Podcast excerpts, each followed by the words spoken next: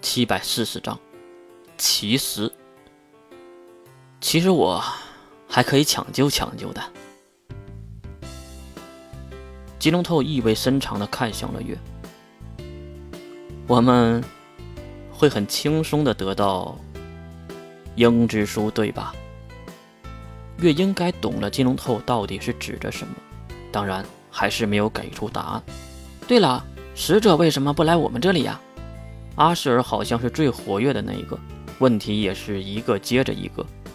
听到阿舍尔的问题，金龙透还是死死地盯着月，可能是在等待刚才问题的答案。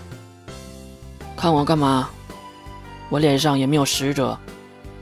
金龙透也是被月逗笑了，呵呵，你脸上确实没有使者，可是你是使者的亲妹妹呀，不是吗？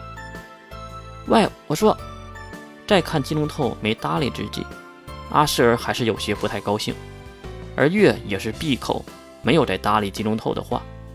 金龙透呢，也是腾出了嘴，回答了阿舍尔的问题：“使者怎么没来？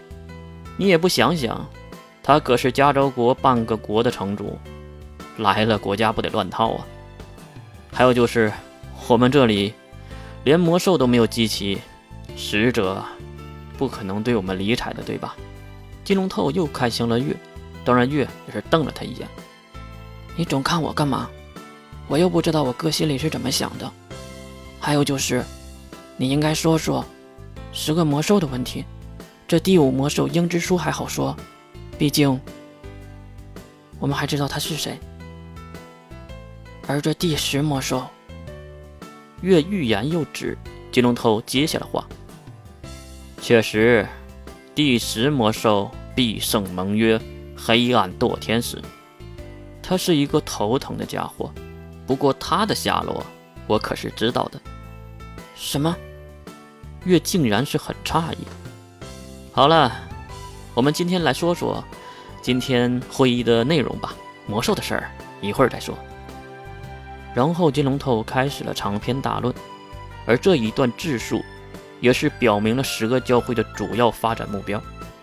第一个就是祭旗魔兽，来给十恶教会扬名。虽然现在有了小的名气，但是实力是一个问题，是一个非常大的问题。第二就是收入，蛇教会会注入新鲜血液，并不是靠那些孤儿们，而是靠外部吸收，那就是猎人工会的人们。不但要自己接受大批的任务。也要学着猎人工会去发布任务，成为一个庄家。当然，这条是需要一个条件的前提条件。第三，那就是后期运营。看了一眼窗外的血骨和缠斗的故意教皇，金龙透也是娓娓道来。他希望用这个拥有人类所有缺陷的稀世人才，也就是故意来当十恶教会的教皇，让他来主导发展趋向。虽然运营是金龙透来做，毕竟要让故意来，没几天就得解散了。金龙透也是说了，让故意当教皇的好处，首先可以避过很多的风口浪尖，内部人员也不用暴露在一线。其次，故意的想法很是纯粹，像一个正常人一样的欲望，推动教会的发展。当然，他最看重的就是人性，这才是金龙头最希望的方向。他和他的姐姐金叶也不同，金龙透希望人类保留所有的东西，好的和不好的，因为这样才是人类；而金叶也只想保留人类的文明和好的人类，品格高尚和高智商、高情商的人类。不敢说谁是对的，谁是错的，因为立场不同。最后，金龙透还说了大家都关心的事儿，那就是祭齐十大魔兽后。这里就会独立成为国家，一个小国家，但是却无比有实力。真没想到金龙透那天开玩笑一般的话，如今真的想办。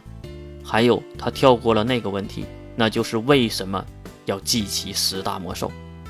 等散会后，已经接近了中午，雪谷在一旁喝着凉啤酒，故意已经脱了教皇的服饰，光着上半身在墙边乘着凉。白天好像越来越热了。夜晚，也是越来越凉了。嘴里嘟囔着，月也是看下四周。呀，月，会议结束了。血骨对月摆摆手，月也是小跑过去。看到月跑过来，血骨也是对月张开双臂。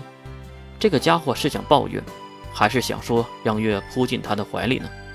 当然，月都没有这么做，只是来到了血骨的身边，抢过了血骨的啤酒，然后喝下了剩下的半瓶。哎，今天是月底了，你少喝点凉的。血骨这个家伙还知道月的生理的日期吗？他到底是听谁说的呢？没事儿，还有几天呢。对了，你干嘛脱衣服？打热了吗？血骨摇了摇头，并伸手摸向月落在腰间的银发。月，你是不知道，刚才那个跟阿瑟来的小女孩还挺厉害的，剑术上比你还要强。反正我是在招数上输给了他。啊！月被血骨的话惊愕到了，竟然还有能打赢血骨的人，这个家伙的体术应该是很厉害。哎，那个小妹妹，你叫什么来着？